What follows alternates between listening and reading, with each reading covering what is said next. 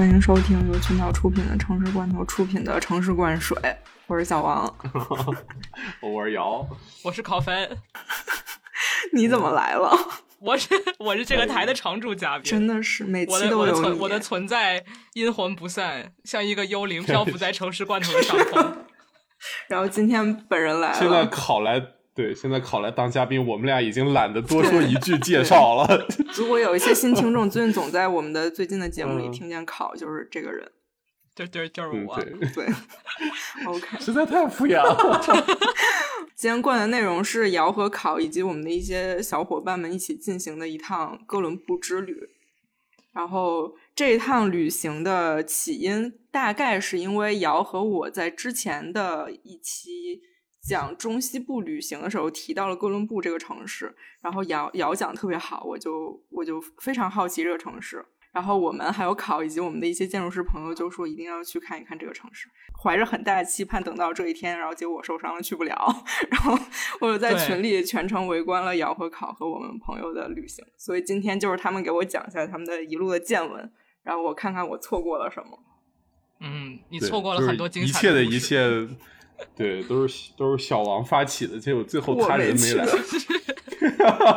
哎，是这样，我因为我不想那个我的机票浪费了，所以我改签了十月的。然后如果有在在美国的听友 想去，欢迎最好会开车的，对对对对对，给小给王总当司机，对对对对，陪王总去投资。OK，是的。呃，在在在开始说故事之前，我想先听考讲一讲，就是逛完之后的。感觉就是你觉得哥伦布这地儿怎么样？嗯，首先就是我知道这个城市，就是想去，是因为一七年的出了一个电影嘛，叫在哥伦布。嗯，就是今年的那个新片《After Young》的导演叫郭贡达，然后是一个神秘的韩国人。呃，他的第一部作品就是第一部长篇作品叫叫在在哥伦布。然后这个片子我一七年看的时候就特别喜欢。嗯，当时就觉得哇，竟然有这样的一个神奇的地方，有这么多神奇的建筑，嗯，所以就想找机会去一下。但这个地儿这个地儿呢，就是前不着村后不着店，你根本就是就没有除了去这个地儿以外，没有去这个地儿附近的理由。他在印第安纳，对，他在印第安纳州，然后是在印第安纳布里斯开车出去大概一个小时的地方。呃，印第安纳布里斯也没什么好玩的，周围好像也没什么好看的，所以就只能去这个地方。所以我就等待时机，这个酝酿了五年。终于去成了，就是是呃。怎么说呢？这回去成也是因为，就是自从也不是自从认识姚和小王，在更之前，反正就是在我在纽约的生活圈子里有非常多做建筑的朋友，然后我就一直到处问别人：“你去过哥伦布吗？你想你想跟跟我一起去吗？”然后就迟迟失败，因为有很多人都去过了。每个建筑师都曾去过哥伦布，对，都曾去过。是的，是的。然后我就直到就是有一天，我跟小王说这件事情的时候，小王说：“啊，小王也没有去过。”呃，瑶是之前去过，然后说可以再去一次，然后再集结上了这个其他的一些朋友，就组了一个本来是七个人，后来是六个人的巨大旅游团。这个旅游团里面只有我一个游客，剩下其他全都是专业人士。我的感受是一个是，我觉得首先就因为我们这这次旅程发生的种种事情，导致我们绝大多数地方都没进去。嗯，所以呢，就是看建筑。就像我之前还跟姚说，我说我觉得这一次看建筑就像在看一些纪念碑一样，就是因为你进不去，所以就是对它的功能这一部分的呃体验也好、理解也好，就会很有很大的欠缺，然后你就只能在外面看，就看它一个形体。就你跟块一块美丽的石头的区别可能没有特别大，这是一个感受。另外一个感受就是，我觉得和和做建筑的人去看建筑可真太他妈好玩了，因为 因为就是我对建筑的了解完全是一个嗯。就是它建筑作为我对艺术史的了解的一个角柱吧，算是。就是当你讨论到，比如说艺术史的一些发展，它是怎么影响到建筑界的发展，或者说一些其他的社会呃哲学的发展是怎么影响到建筑的发展，所以我的角度都是这种比较，可以说是比较宏观的，就是是一种完全审美上的呃一些比较大的概念的，比如说呃现代主义之类的这种。这种大词，所以我看建筑的时候就只有这些想法。但是和做建筑的人去看建筑，就是他们会突然说起什么这个这个隔热呀，什么这个呃什么这个天花板的一些材质啊，还有是还有蹦出一些我完全没有听过的一些那个呃就是叫什么缩写呃三个字母的各种种组合，就是嗯就是也学到了挺多东西的吧。对，但是其实因为我觉得，因为很多地方进不去，所以我觉得也也丧，同时丧失了很多东西。它其实又有点像是回到我看建筑大致的这种呃风格上的理解了。我觉得可能还是如果能够进去的话，会有更多的体验，而且我觉得也能更好的发挥我的所有的这个豪华导游导游团的 功功能。哎，那你不妨就是十月份跟我再去一 再去一次。笑死！OK，这地儿真的就是啥吃的都没有。我跟你说，让让我再去，我觉得我得带点自热火锅。天啊，听起来好惨啊！是那种建筑朝圣苦旅。其实也没有，其实也没有那么惨。对，其实没有。那瑶呢？主要是有一些意想不到的遭遇。是的，对我在群里看，然后然后考就就死也不告诉我具体发生了什么，他只说就发生了很多。然后我又在群里看到一些奇奇怪怪的。大家在做奇怪的事情的一些视频和照片，我我觉得很莫名其妙。什么在机场的地上就是把纸牌当那个冰壶玩呀之类的，那是瑶这种对，确实是瑶做出了事儿。但我但我很好奇，瑶第二次去是什么感觉？嗯，请简要回答。哦，我第二次去，哦。其实我觉得一个地方就是你多去几次，每次总会有点不太一样的感觉。然后 海南之家，海南，南什么什么，在美国，在美国什么每年去两次哥伦哥伦布，每次都有新感觉。嗯，就是因为我上次去也是有很多地方关门了，所以就结果就是所有地方都可能全年都不开。对，就我觉得有一些，比如说像教堂那种，就是纯属是我们早起起不来啊。对，然后中午去了，人家已经活动都结束了。然后我两次其实就把主要的几个建筑可能补的也差不多了，就是有一些有一些房子是我上次进去了，这次没进去，然后有一些是这次进去了，上次没进去。嗯，我觉得就是我们这回出门没看黄历，虽然没有发生任何大的大的事情，但是有各种。小小屁事儿，小的坎坷。对对对，我们周五出发，坐飞机去印第安纳布列斯，呃，然后是周六周日玩两个整天，然后预计的是周日晚上回来嘛。就是我们首先去了一个这整场旅行我们唯一定的一个 tour，那个 tour 就是 Irvin Miller 的那个房子，然后那个房子是你只有跟 tour 才能进去看的，然后那个 tour 的讲解员是一个本地的。嗯，奶奶吧，她是一个退休的学校教师，嗯嗯，然后她也挺热情的。听说这一行人，呃，都是做建筑的，我也混在其中。拓完了之后，就还跟我们留下来聊了一下，还带我们进了图书馆，然后看了一些图书馆里面可能我们自己不会注意到的一些东西吧。然后结束了之后呢，已经下午两点多，哎，可能快三点了吧。然后我们就问他中午能吃什么饭，嗯，他就给我们推荐了一家。呃，本地本地著名呃精酿酒厂加餐厅，然后说你们可以去这家，呃，我们就兴致勃勃的开车去了。结果 去了以后坐进去，已经点完了吃的，菜单都收走了。结果外面突然狂风大作，就是呃风雨交加，有那么大概个十五分钟十分钟，其实也没有很久。然后这个饭还没上来，突然餐厅就停电了。然后就餐厅正唰全黑了，就这个时候就是下午四点四四点钟吧，嗯，然后我们就觉得啊，可能餐厅就是跳闸了之类的，它会恢复过来，就等了得有半个小时，然后大家就是餐厅里的人也都在那坐着，反正好像就是好像也该干嘛干嘛，也但是也没有看他有端出来食物，然后我们就心想说坏了，是不是这个停电导致他们的菜都做不了了？然后结果就我们就也没吃上饭，因为他说就是菜出不来了嘛。嗯，喝上酒了，喝上酒了，就是，OK。但是因为你心就是你想也没有吃中午饭，所以下午四五点的时候心心念念就是这个饭，所以这个酒喝的也不是特别的痛快吧。出去一看，发现全城停电了，就是就是 整座城市，整个哥伦布连红绿灯都没有。然后我们就开着车找到一个麦当劳，麦当劳停电，麦当劳关门了。找到星巴克，星巴克今天，星巴克关门了。我们只就是开出城去，其实就过一个桥就到就到城外了。城外有店，嗯，吃了吃了这个地方，在这个地方第一顿正餐，which is Panda Express。我在美国第一次吃 Panda Express，竟然是在第一次吃，竟然是在哥伦布城外。嗯 这就是我们此行。结果那天好像，反正因为我们住在也住在城外，所以我们住的地方没有受到影响。但是应该是因为那天呃刮风的那个时候，把电线刮断了之类的，所以就是那天整个城市都没有电。嗯，然后所有地方所以这就是周六的、嗯周六周六的经历。对对，我们就在周围逛了一些，呃，不是市中心，因为市中心已经全部停电了。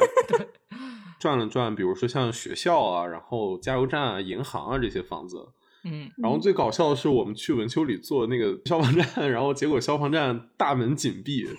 让我非常惊讶。因为上次我来，所有都关着，只有消防站是开门，然后消防消防员站不是对啊，消防员还非常热情的接待了我们，结果我们这次去一个人也没有，然后我们六个人鬼鬼祟祟围着那个 消防站转圈，还还引来了警察。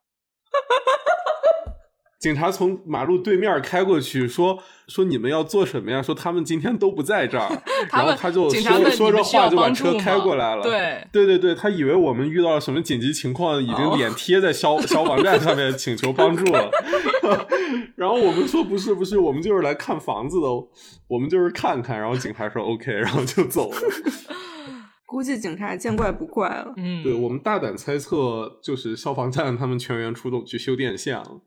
而且也有好多多树被劈了，就是也不是劈了，就是对对树对树枝刮掉，然后树刮倒。嗯说不定还有着火对，所以他们肯定出去出外勤去了，里面一个人都没有。对，因为就连消防站他们后门的那个篱笆也也被吹倒了。对可见你们观察的很仔细，确实有绕着转一圈儿。对，是的，呃，就消防站没进去还蛮可惜的，我觉得那房子挺有意思。你讲讲怎么有意思？上次进去了，看到了什么？其实室内没什么太多设计，我觉得主要主要好玩的点在于它是一个呃消防员们就是平时值班生活的空间，就它里面它除了是一个公共建筑，它有很多就是那种他们很生活化的东西在里面，比如说哦。他们消防员在里面要值班什么，他们需要在里面睡觉，然后他们那个床就是都是卡在墙上面那种推拉床，嗯，然后呢，就你需要睡觉的时候给它放下来。然后当时我上次去时间已经久了，我我记得不太不太清晰了，但是大概我印象中是有很多床在上面，然后只有几张拉下来，所以我猜是不是其实他们每个人都有一张自己的床，比如说咱俩是嗯。睡两张相邻的床，然后但是咱俩值班时间不一样，啊就是你来的时候哦，我的床在上面，我来的时候你的床在上面，就是因为当时我去的时候，他们正好就是一个隔一个，但是明显中间那里还是有张床的。嗯，就我觉得是有一个这样子的设计，还挺有挺好玩的。不错。呃，然后另外那个文丘里设计特别莫名其妙嘛，就是他做的特别碎，然后故意让你觉得没有什么线索。它那个正立面上面有一个很高的像烟囱一样的，然后上面有一个大玻璃天窗，写了一个四，因为它那个是四号消防局。嗯然后那个地方就是因为这次没有开，所以就是其他小伙伴也没有看里面是什么。然后我上次去的时候是因为就它里面其实啥也没有，它就是一个假的大烟囱。然后那个东西，消防员们就也不知道，就他们他们他们还问我们说，只是一个说你们是设计对，说你们是学建筑的，能不能告诉我们这是干嘛用？我们说，嗯，就文丘里这人吧，他就这样，就是。然后，然后他们其实也很好玩，因为那个地方它有一个大铁门在在前面，就我觉得有一点像，就是他把那个烟囱的两两扇铁门，让你在外面走过去的时候看起来以为这是正门，实际上不是，嗯正门是在那个嗯车库边上一个很小的很小的门退在后面的。然后他那个门打开之后，当时那个消防员就说他们也不知道这地方干嘛，就在里面支了一个烧烧烤架，因为反正上面是个烟囱嘛。那我们就正好在这个里面，人站在外面，然后烤架在里面烧烤，烟还不用往外跑，就是如果不小心着火了，还可以自己扑灭。啊，对对对，是的，是的。然后我们去的时候，就是那个那个烟囱门口还支了一个那种野营用的那个椅子，椅子，但是上面也没有人。惬意。我看他们也是走的很匆忙，就是外面这些七七八八的也没有来得及收进去。是的，OK，所以这是嗯周六的高光时刻。然后周日没有，周六还去了个小学，麦耶做的小学。周六还去了麦耶的小学，我现在考说起这些建筑师的名字，就是一套一套。对，我就是浸淫在你们这个这群这群人里边，就是耳耳濡目染，是吧？我觉得我特别好笑，因为我们这些房子全进不去，所以整个一趟行程下来，我拍了很多，就是大家一群人趴在那个窗户上面，就是两个手抵着那个光往里看的一些鬼鬼祟祟的哦，原来群里那些奇怪的照片是这么个对，因为进不去，然后就为就想又又特想看看里边啥样的，所以就是就是一一排人都非常鬼鬼祟祟。我觉得这要是被什么别的人看到了，感觉非常奇怪。我们还去一个小学，其实小学里面好像是有人的，但是有人的。对，但他们可能做的比较靠里，呃，然后我们就一群人，就是因为也下雨，都戴着帽子，然后在那附近转来转去，然后扒着窗户往里面看，感觉就是一群变态。好变态。但那个那个小学我觉得很有意思，有一个地方我很不理解，就是它是它有一个呃不是正门的面儿，就是也不是停车场，也不是开进去的，也不是正大门的面儿，那个地方前面有一个 T 型的一块。一块就是草坪被草坪围起来的一块空地，但是那个草坪非常非常大，就是我觉得不会不是不会有人就是从公路上穿过这个草坪，从那个 T 型的区域进到楼里面的，我就觉得可能是给小孩玩的地方吧，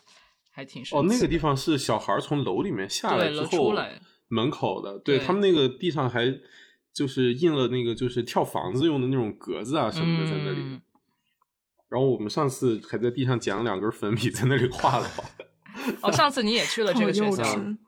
啊，对对，但上次上次甚至我没有看到里面的那个内庭院。嗯，上次我们只是在正面，因为它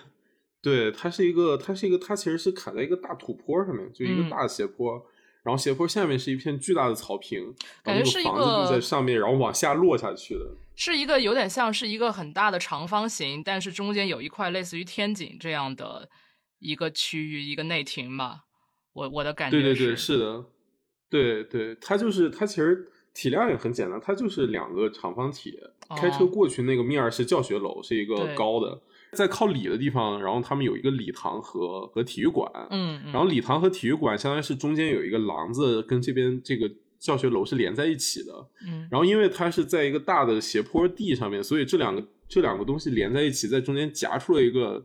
就很好玩的空间，因为它是一个大的斜坡嘛。那个麦耶就做了一个就是台阶，几几个台阶上去，然后上面有几层，就还是有高差的小孩的活动活动的空间。这听起来很好玩。对对对，因为是一个小学，所以它那个中间那个内庭院已经被。就是被孩子们折腾的，完全看不出最早的那个设计的痕迹了。就是他们学校也在上面搭了很多，比如说木板呀，然后像那种秋千呀对，还有彩色的石头什么的。对，彩色的石头玩的家具，然后包括那种它那个圆角的那个墙上面还就是还做了一排那个小人儿，就有大人有小孩儿，然后一些木条在那个木木条对对对对对，像一个篱笆墙一样围着墙。哎，那个我觉得这个我有。这个地方我觉得最有意思的就是，它是它这个建筑本身是呃白色和灰色嘛，就是整个外嗯外边的这呃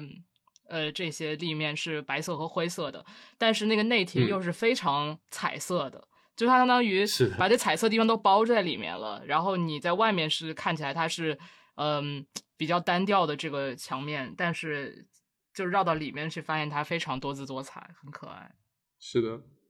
我有一个观察，但不知道对不对，因为我只在就北方国内北方的小学看过或者待过。我我觉得国内的小学，就我观察的而言，如果有坡度，它都会把它做平，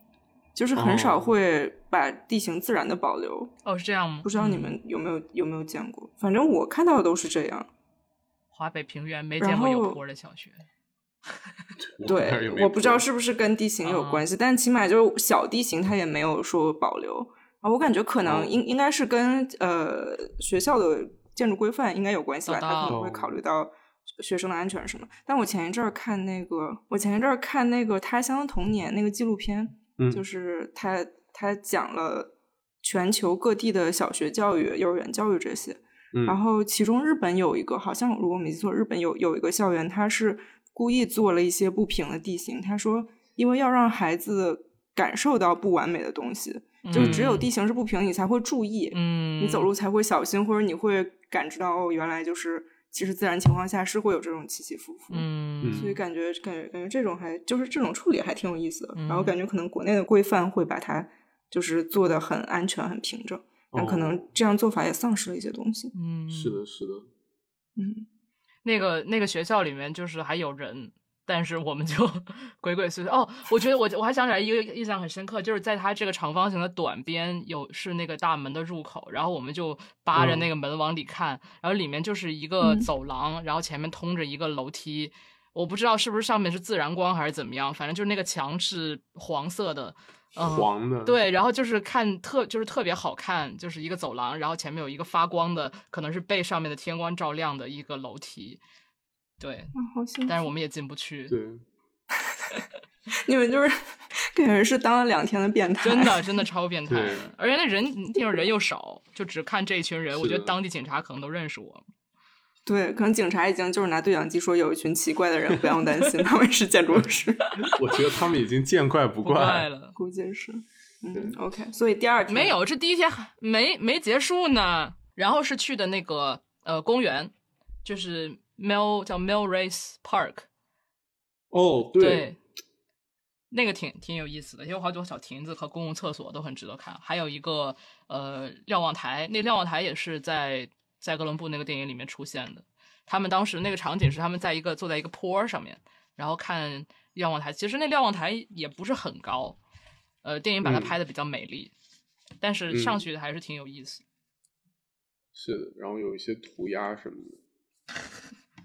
哦，然后那个瞭望上瞭望台那个楼梯上面，每上每上一层，它上面就会挂一个那个呃劝你不要自杀的牌子。对，就是什么嗯全国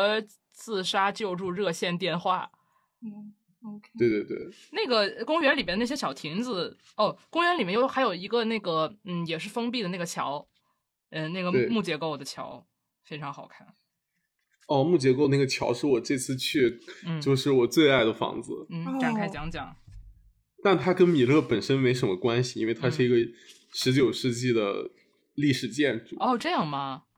嗯，对对对，它是一个它是一个老哦，这个我此时手中拿着这个 Columbus Guide 的这个地图，上面写着这个桥它是一个由叫呃 Stephen H. Long 的人建造的，然后它是一八四零年建造的，原来是个历史建筑，我都不知道。我还想说，为什么这个公园里会有这个这样的一个东西？因为它跟就是这个公园里面有很多小的设计，就比如说一个舞台，就是那种露天环境剧场的舞台，然后还有一些亭子和公共厕所，那个是由同一个人设计的，他的那个风格跟这个完全不一样。所所以我还想，嗯，是先有这个公园还是先有这个桥呀？先有这个桥吧？先有这个桥，对然后他们后来就是以这个桥就是为原型，啊把这边改成了对公园。就本来那条河，他把那个流过去的河做成了一个圆形的景观湖，然后在哇那个湖超圆小亭子 我从来是什么亭子？我不是这是什么词儿？我，就是我从来从未见过如此完美的一个圆的正圆湖一个完形对，是是一个完全的圆，它不是一个就是近似圆形，而是一个哦完美的圆形。对，是一个湖。OK，哦，这个这个木行架桥特别好看，就是它是一个，带盖就是美国其实有很多很多木行架桥，嗯然后各式各样都有，这个是我见过最好看的。然后它就是一个坡屋顶，然后里面就是那种很粗大的木行架，然后你你从里面走的话，那个结构是完全暴露给你，你是能看到的。然后它两边有一个，你看它长边的话，它两侧都有一个微微的弧形的一个稍微挑出的一个东西，就你能感觉到那两个地方是桥洞，就是它稍微挑出去一点，然后做一个欢迎的姿态嘛，你可以从中间钻过去。嗯然后我觉得，我觉得最点睛之笔的是它那个侧立面，它是拿那个木板，就是给它完全封住的，但是它在那个屋檐下面一点点，它那个开了一个长条形的开口。长条形的开口里面，就是你能看到里面的那个 X 型的木行架，然后每一个交接的那个点，嗯就它交接点就几根大木头怼在一起，会形成一个三角形的一个一个图像嘛。然后它那个长条就正好把那个三角形给你露出来，然后又看不到下面那个大的行架，就你能隐约感觉到里面哇，的、那个。这设计的好巧啊！对，对，你能隐约看到里面的结构，但是它又没有把那个结构的复杂和那个交叉的那个那个节点交代给你。然后同时，它那个条儿因为比例控制的很好，就在那个屋檐下面，然后它又把那个侧边就是被封实的那个木板的那个体量消解掉了，就你能感觉到，就它那个光是透过去的，所以你感觉到它桥还就是它其实很厚重，但是同时又觉得很轻，就有点飘起来的感觉。对，因为它这个木头的颜色也是很深的，所以在里面如果没有开这两个条的话，会非常黑。但是对它开了这个条之后，里面就有很多自然光，就是在电影里面这也是一个嗯情感高潮的场景发生的地方，也是在这个桥里面。对，是，就是穿越的时候，他那个戏剧感还蛮强的那个空间。对，因为又是公园，所以特别特别，就是外面是特别绿的。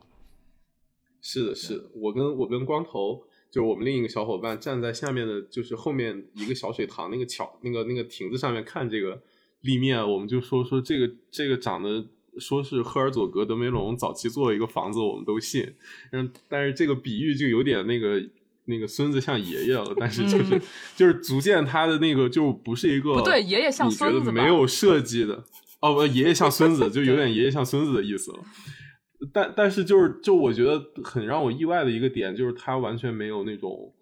一个历史建筑我以为会有的那种就是。就粗糙的感觉，就其实他就是能感觉到他的那个设计是非常非常有趣的。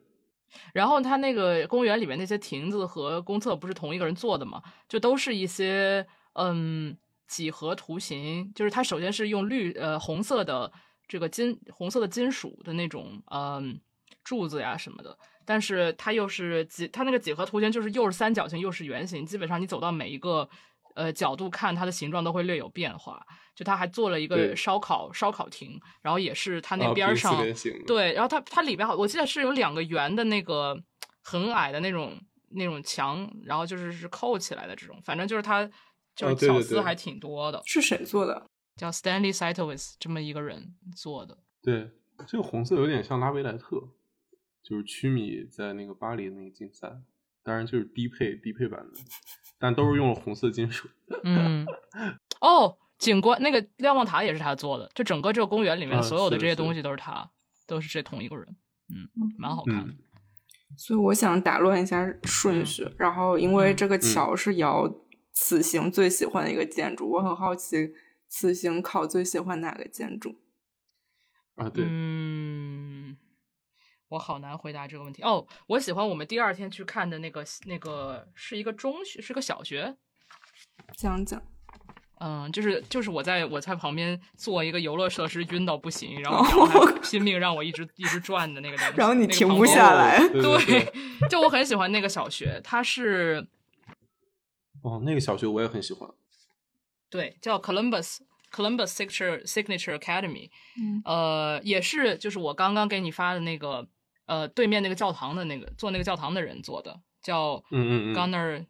Burkhardt。那个小学就是我喜欢它的点在于它是一个呃很矮的，大概就只有两层的一个建筑，然后也是一个长方形，我记得是是一个方形，反正嗯，但是它的它的开窗是。一个三，它的所有的开窗都是一个三角形的窗户。我怎么描述？那叫什么形状？三角形的一个立方体，三棱柱。对对对对对对，三角形的立方体是什么东西？一个三棱柱，大家就是一个三棱柱。然后，所以就是你从那个窗户可以，它所以就是相当于每一个小的飘窗也是一个三角形。嗯，然后呃，你从外面就可以看到他们在飘窗里放的很多东西，就是每一个班级有一些娃娃呀，或者一些小的这些学生的东西，就挺好看的。嗯，然后这个这个地方也是一个我们没有没有进去的地方，但是从也是扒窗户从往里面看，反正好像它还中间还有一个类似于天井还是什么的一个通上去的。嗯，进自然光的地方，然后边儿上就是我们刚刚说说就是 做游乐设施的那个地方，就它有很多秋千，呃，我们这些大朋友玩了得有半小时，在那个地方 就呃，然后它那个秋千旁边还有一个坡，就是往上爬的那种玩玩的东西。它我觉得它整个这个空间，包括它其实周围都是学校，周围有好几个就是中小中学、小学在一起的。嗯，我感觉它就是。我很喜欢那个窗户，嗯，而它也是一个红砖红砖建筑吧。那个那个窗很有意思，就因为它所有的窗都是嵌进去的嘛，它是一个呃四十五度角的对直角三角形的三棱柱，对对。然后你你在外面看到是它那个长边，长边就是外面的那个玻璃，对。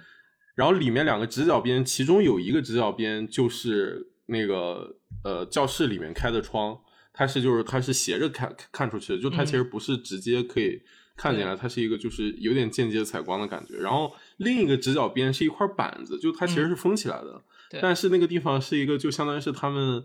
呃，班级的一个那种文化墙之类的地方，就可以在上面挂很多东西，然后画点小黑板报，然后贴照片啊什么的。就是整个那个空间，就是它那个飘窗的空间，让人感觉特别温馨，特别有那种集体的感觉。然后还有一些放的小玩偶啊，乱七八糟的。然后他，我记得他那个脚上，我很喜欢，就是在二楼有一个窗户上面挂着一个。呃，几行字吧，写的是呃，prepare the child for the road，not the road for the child。就是，对对对，我还记得这个，就是这个这个这句话，感觉很有意思。嗯，而且它是下沉的，它是个下沉的，对对，整个这个建筑是就是和街面是下沉，嗯，它的一层是低于街面的，然后所以它就是正门的话是一个台阶上去。我感觉像是上的到上到它的二层，我觉得可能它的大厅是二层。对对对，是的，是的，对我我正要说这个点，就是我最喜欢这个这个房子，不是它的窗，我最喜欢是它的那个就是跟周围环境的处理。对对，就就是像考说的，它是一个就是往下降了半层的一个房子。然后它也很好玩，它是把那个它它不是一个正方正方形嘛？它把正方形其实放在它那个基地的正中间了。对，然后按照我们平时国内做学校的习惯，应该是把那个楼就是卡着那个红线放，然后后面空出来的地方我们再围起来做成操场嘛。就就其实我们的习惯是这样子，就是然后做成一个封闭的校园。但他这个是反过来，他是把那个就是教学的东西放在正中间，然后在那个。那个楼道那个街就是一圈一整圈，他都留留下来了。然后留下来之后，我特别喜欢，就是它一圈，它是拿那个那个圆形的矮墙给它先围起来了。对对对。然后围起来之后，就是你有一个小开口，你先进到这个矮墙中间。矮墙，矮墙有两层，然后相当于是它在那个街里面又划了一个一个就是一个小的廊子的空间，类似于。然后你绕着这个走。会再走到那个楼梯口，然后你再下到下面的庭院，然后或者再再顺着这个走走到那边，就我们呃玩滑梯和那个秋千的地方，就是它那个空间很有意思，它那个圆形的景观像一个过滤器一样，就你人进去之后会绕着它，然后去到不同的地方，然后你你从那个进去不是直上直下直接进校门的，你是就需要就是贴着它那个边儿弧形的边儿，然后顺着它这样走，然后。这样子也保证，就是它下面那个学生活动空间，在日常教学的时候，其实是不太会跟那个马路上面有一些干扰和影响的。对对，就它放一个小篱笆门，关注就就就解决了。但是同时，它跟那个城市的关系、空间关系上又很积极。就像我们这种，就是人家放放假的时候偷偷去玩，也可以随便进去看一看什么的。一群一群。一群老老变态在那儿就是 在打荡秋千。对我觉得，我就记得它那个几何的形状，就是像我们玩的那块空间是和街面平齐的嘛。然后它是一个，就它整个这个结构有点像是一个长方形里面套了一个圆形，再套了一个正方形的感觉。就它用这种就是这种就是呃图形之间的这种空隙去做了很多事情，包括一些椅子呀什么的。对。所以第一天讲完，我我听起来有个问题就是。因为你们讲了一个一个都是很很有意思的建筑，但是你们也说了在这里其实是没吃的，然后包括你们又遭遇了停电。我想知道这个城市就是市政层面和城市设计层面它是个什么情况？哦，这是一个完美的过渡到欧文米勒的部分吗？问题？对对，是的，是的。我们这次不是六个人吗？然后四个四个建筑师，一个考，然后还有一个就是学土木工程的朋友。听起来确实是缺了我，对，确实缺了你，就缺你了。就是学学土木的朋友，我记得是周六还是周日有一句灵魂发问，就是说说难道东岸就没有这样的地方吗？就是有很多建筑师的房子，嗯的这个城市。我想了想，我觉得其实有，而且很多很多。就是任何东岸有很多这种，特别是大学城，其实里面的明星建筑师不比哥伦布少。比如上一次跟你们去的耶鲁。对，然后包括普林、波士顿什么的，然后甚至设计其实很多也比那个哥伦哥伦布的设计更激进、更有趣一点。就是为什么为什么我们还要去哥伦布呢？当然就是他们时间上会有点不太一样，因为哥伦布的建筑师大部分都是这个可能五十年代到七十年代。到七八十年代，美国最重要的那批建筑师，我觉得有一个很很不同的感受，就是哥伦布这个城市，你觉得就我我的感觉是，建筑师的参与不仅仅是在就是某一块具体的地上面，就是它是整个城市尺度上都很嗯被这些设计影响。就拿那个我们刚才说那个学校举例，那个学校就在那个米勒他们家祖宅那条主街上面，就是他们城里面最中心的一条街。然后那条街其实跟现在的他们的商业街是垂直的，就他们是一个十字形的。嗯，然后这条街上面就是有那个呃，我们的就是我们去的那个游客中心在这里。然后游客中心旁边就是贝聿铭的那个大图书馆，然后贝聿铭图书馆对面就是老萨里宁的那个教堂。然后，然后这个贝聿铭图书馆在边上就是这个米勒家的祖宅，就是他们家，他们家在这个在这个。印第安纳定居的时候，那个就维多利亚式的老老房子，一个一个小庄园，然后那个边上，然后那个庄园在对面就是我们刚才说的那个房子，然后那个房子的在对面就是就是这个是一个另一个大教堂和和它就是贴在一起的学校，就那条街我觉得非常夸张的感觉，就是说我说这条街上的那个公共空间多的有些奢侈了，嗯，基本上每一栋房子前面都有一个广场或者有一个。下沉的花园也好，然后学校的那个空地也好，然后它不仅很多，而且就是它跟城市的关系都很开放，就是你都是可以随便用的，就是它并没有因为放的很空，然后或者怎么样，就是产生了很多那种很消极的空间。觉得虽然没什么人，然后你又觉得这个城城里好像有点半死不活，但其实整个他们城市的卫生状况出奇的好哦，特别干净，夸张，对，而且自豪感特别强。对对对，就是他们保留了，真的是那个就是设计最初想要想要得到的那个样子，明白了，就没有说，因为纽约明星建筑师不能更多了，但是纽约很多房子就是它就是会事与愿违，它就是或者说它就是跟你城市没什么关系。然后那种窄窄地，你也没有办法跟城市有很大的，就缺你呀，小王没去。对我，那我听下来，我的一个就是，如果回答这位土木朋友的问题，可能是我觉得某种某种程度是因为这个城市它的历史或者它曾经经济发展没有那么强。就比如说，就是你提到其他类似的城市，比如普林或者耶鲁，它都是大规模的城市，呃，大大规模的校园。的开发以及和校园周边相关，就是它一定要具备，就是有大规模的投资，以及有一大片空地。然后，通常情况下，城市一大片空地和大规模投资都是这种 campus，就是只有这种集团的和大的这个组织的投资才可以做到。但是，可能我我对这个城市的历史不了解，但我听起来的感觉是，可能它它之前没有这种，就它是一个相对空白的画布。然后，我就也许可以类比，我听起来感觉也许可以类比。鹿特丹就是因为鹿特丹是被被炸平的嘛，但是就是给了这些建筑师一个画布，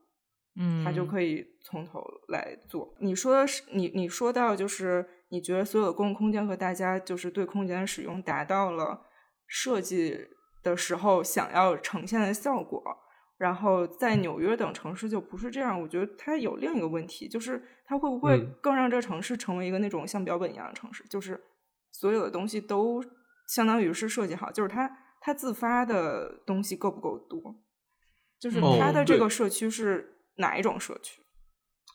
嗯，我觉得这个跟那种大学城什么的开发还不太一样。它还是不同时段的，是吧？对，因为因为哥伦布的这个建设很有意思，就是它其实它并不是快速的，嗯，就是变成了现在这个样子，它也是。因为他他整个兴起其实就是从欧文米勒接手他们家这个家族企业开始的嘛，嗯，而且项目是单独的，对，在他接手之前，这他们说他们公司已经好像十多年都没有盈过利了，对，然后因为本身。米勒他的那个赞助方式很特殊，他是说你有委托的话，我再就是帮你花钱，然后请建筑师过来给你做设计。米勒其实本人他也很长寿，他从一九零九年一直活到两千零四年。我觉得米勒简直开挂，就是又会做生意，又懂艺术，还活得久，就是一个人还改变一座城。我的妈，这什么小说男优秀甲方？他可能三几年找老沙里宁开始。做这种现代现代主义的这种建筑设计，然后其实后面有很漫长的一个时间阶段，就是其实是跟他的就这些设计是跟他的那个城市发展的步调基本上是一致的。就它不是一个很快速的大规模的开发，嗯它是就就是呃，我见到哪算哪儿，只不过嗯对，只不过欧文米勒他本人在这个地方是一个极其特殊的存在，然后他的存在让这个城市的发展一直没有跟建筑，就是跟这个明星建筑师群体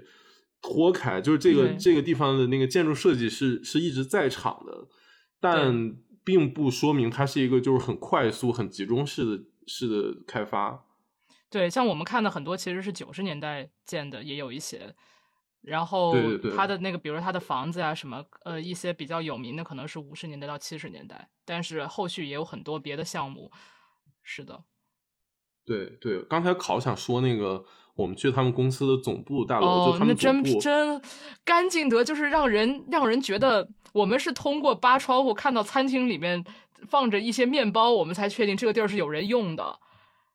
就是对，就我们已经觉得这地方是不是是不是就是已经清空了要，要要怎么样了？但是就是说，呃，我们因为它是它这个 Canis 就是欧文米勒这个公司是一个柴油做柴油机的一个公司嘛，是一个很，嗯我觉得它本地可能就是很多人都是在这个公司上班的一个呃支柱企业吧，类似于这样的一个概念。然后它那个办办公大楼是占了一整个 block，就是一整个一整条一整个街区 巨大的一个一个一个复合体这样的一个大楼。但它很有意思，就是它在。我我我觉得我现在特别词穷，就我不知道怎么形容这个东西。就是它那嗯个建筑是一个，就是内边缘是锯齿形的，然后里面有一个大的庭院，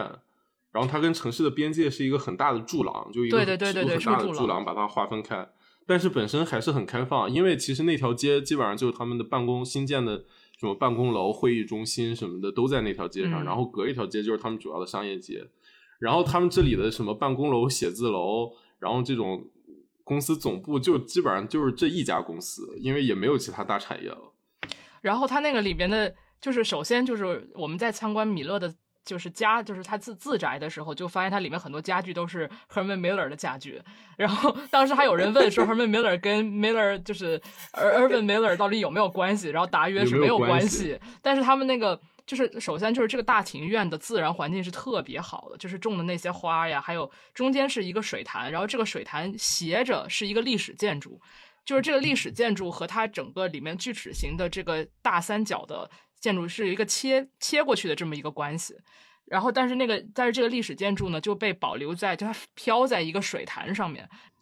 太这地方让我们一群纽约来的游客大受震撼。真的大受震撼，怎么这么干净？水塘里面连一片落叶都没有，对，特别特别清，那个水就是清澈见底。然后里面那个石头真的就是一颗一颗石头，也没有泥，也没有虫子，什么也没有，我就邪了门了那地方。那我问一个问题，就是要你们生活，你们是想生活在纽约，还是生活在哥伦布？哥伦布每年只去两回就行了。嗯，对对，但是但是我的感觉就是，我还是想，我还是一一年如果能在那种地方待个一周、两周、一个月、两个月的，还是挺开度个。假，嗯，对对，我们我们那个周日的时候，一天就是所有人都哼哼唧唧的说，哎呀，说不想回纽约上班。结果就没回城吧？结果就没回城。本次旅途的最后一个故事，要讲一下在在原野里面刚适应好，然后觉得刚要开始呢就要回去了，然后我们就一脸不情愿的开着车 回到就是开到印第安纳波利斯的机场，然后把车还了。走到候机大厅一看，一看收件箱，说我们的航班被取消了。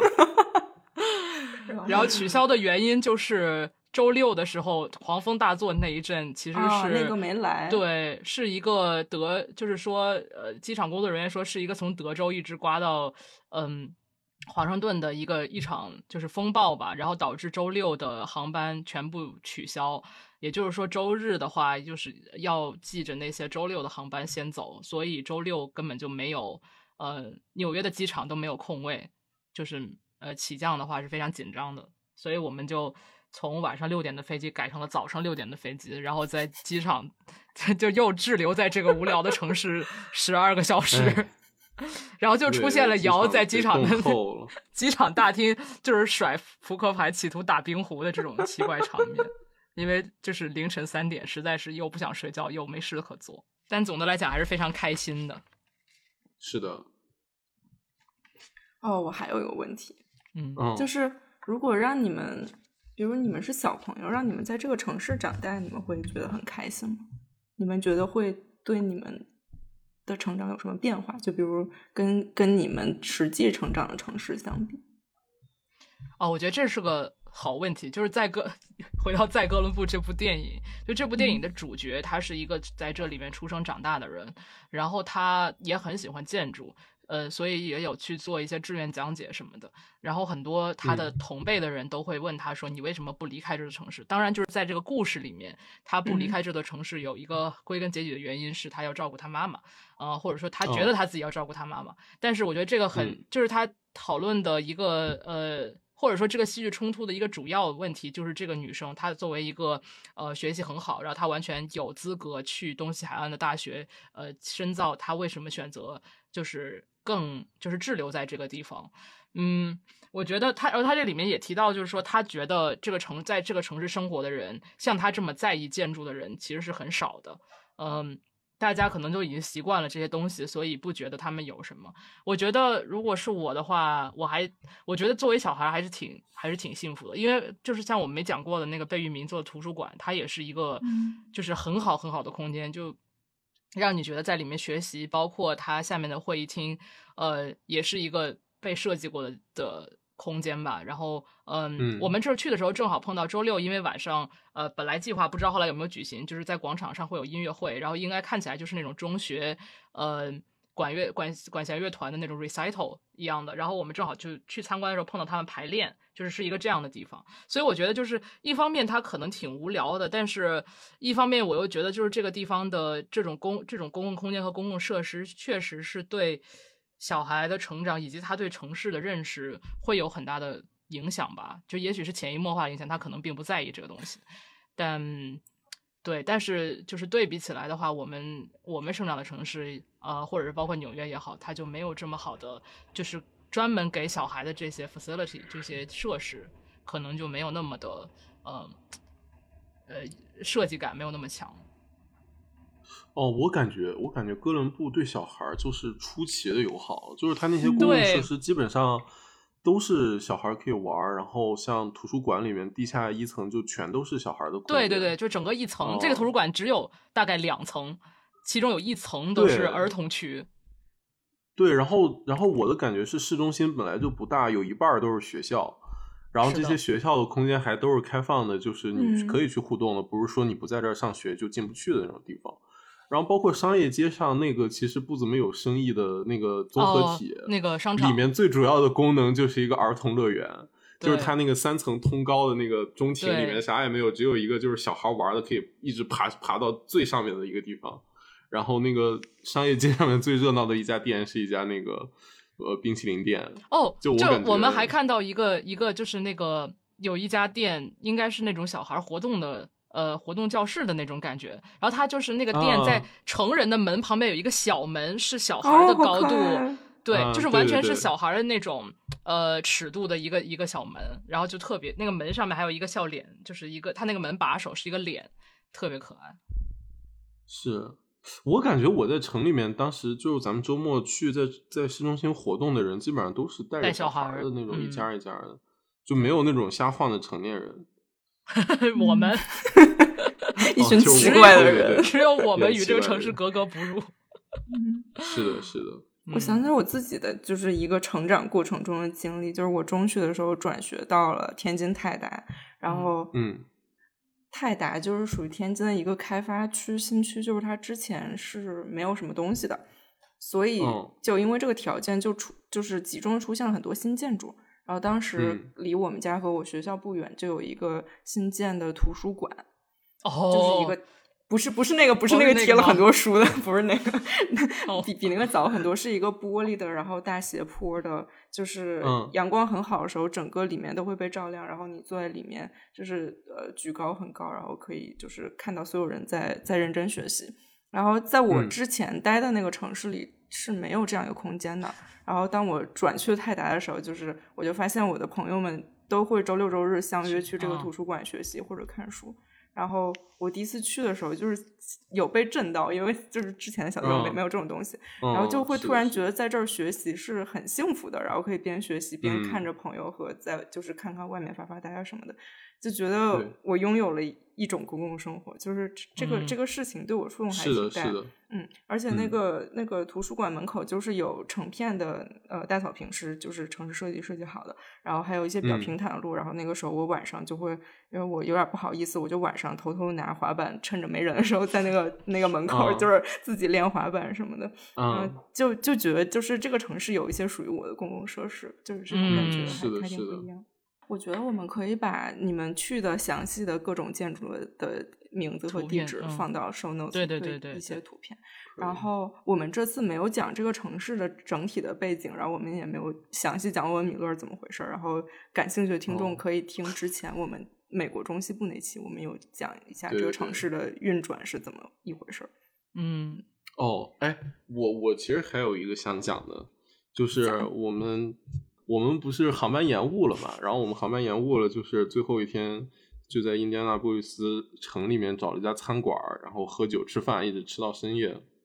然后又回到那个就就回到机场，我就拉着大家玩一个特别无聊的游戏打发时间，猜猜人名儿。就是大家互相写一个名字贴在贴在脑门上，然后每个人可以问三个问题猜一次，然后就是这样一直转，看谁先猜出来。然后我最后一轮给考写的是那个是那个简雅各布斯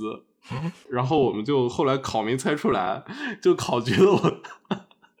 他就专门考坑我我，害他，从前一天晚上就开始坑我。然后就跟考聊了聊，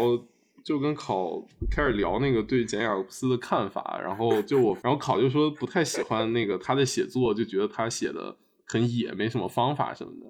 然后边上几个建筑师就说啊，就是可是我们就觉得他写的特别好什么的，然后我们就说说这个感觉就是那种学科背景不一样，然后给大家造成那种就是视差。这个我觉得可以有机会我们单独聊就是这次就不展开说了。这次就不止，对对对，对对对，我觉得那个讨论很有意思，哦就是、嗯，就是考考说的时候，我觉得也蛮受启发的。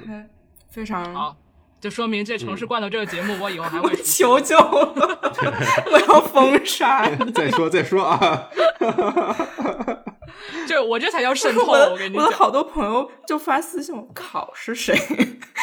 这个名字也有点奇怪。笑死了！结束了，结束哦了。怎么这么最后最后的最后，说给大家一个补充资料，对不起啊，就是给大家一个补充资料，因为我们这次说那个哥伦布嘛，哥伦布最重要的就是或者作品最多的吧，比如说像呃沙里宁父子，然后我们去那个 Miller House 里面还有那个 Girard 的那个室内设计，嗯然后里面不是还有那个那个伊姆斯夫妇的那个椅子嘛？嗯然后我觉得这里就是可以跟大家介绍一个暗线，也是就是美国建筑旅行一个比较偏门的地方。然后这个地方在底特律，叫做 Cranbrook，、啊，就是这是一个学校，对，匡西艺术学院。哦，我我这次回来我才知道 Cranbrook 有个有个中文名叫匡西。对，我是看看张永和写过一篇文章，好像嗯叫什么“到匡西去”还是什么哦之类，我忘了，我我是从那儿才知道。哦嗯，哦，苏港，我是上研究生，然后我们老师带我们去，因为离我们很哦近嘛。就是就是 Cranbrook，我觉得是就是呃了解哥伦布这些建筑师，就是上世纪中叶最重要的这批美国现代主义建筑师的一个很重要的嗯点。呃，老沙里宁是因为赢了芝加哥的一个竞赛，但也没有完全赢，就反正拿了奖金，然后就顺便就全家移民到美国来嘛。移民到美国来，然后他第一站就是在那个密歇根大学教书，然后在密歇根大学教书的时候认识了这个认识了 Cranbrook 创始人，因为他们他们创始人的儿子当时在在密歇根大学建筑系上学，正好变成了老夏令营的学生，然后呢就是介绍给了他爸，他爸就把老夏令营邀请过去，就创办 Cranbrook 学校。然后当时那个 Cranbrook 整体规划也是老沙里宁做的，那个应该也是就整体规划应该也是老沙里宁规模最大，然后完成度最高的一个作品。就是就我当时去也是很精彩，就我们当时第一我第一次去的时候，直观感觉就是说美国怎么会有一个这么神秘的像霍格沃兹一样的地方？然后这个地方也培养出了就是很多这个在哥伦布或者在其他地方都很有名的人，比如说他的儿子小沙里宁，然后那个伊姆斯夫妇。然后包括那个 Girard，都是这个地方出来的，然后他们的作品在那个哥伦布就是也是随处可见。其实也是有点像美国社会发展一个暗线嘛，就是你看，像五十年代、四五十年代的时候，感觉整个设这个这个设计中心其实是在中西部的，就是因为当时的机械制造业在在在底特律、在大湖区他们非常火，然后后来才可能从七八十年代后来才逐渐的，就是从这里过渡到这个东岸这边来。嗯，对，我觉得这是一个。这期节目比较好，一个一个一个可以提一下的这个补充补充阅读资料，确实，对，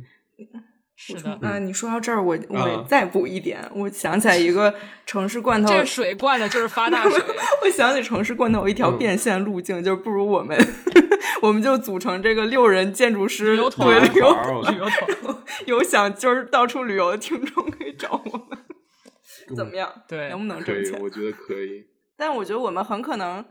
很可能最后就是来的人还没有没有玩的 没有导游多，还就是之前 就是这六人团的这个组合，就是一个一个游客五个导游，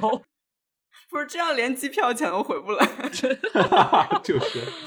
OK，那就这样吧，非常灌水，这也太水了。OK，可以就这样。真的吗？谢谢大家收听，我觉得还是很有东西的。谢，希望大家有兴趣的都来找我们报名，我们看看要是人多，谢谢大家，要是我们能赚钱，组织旅游。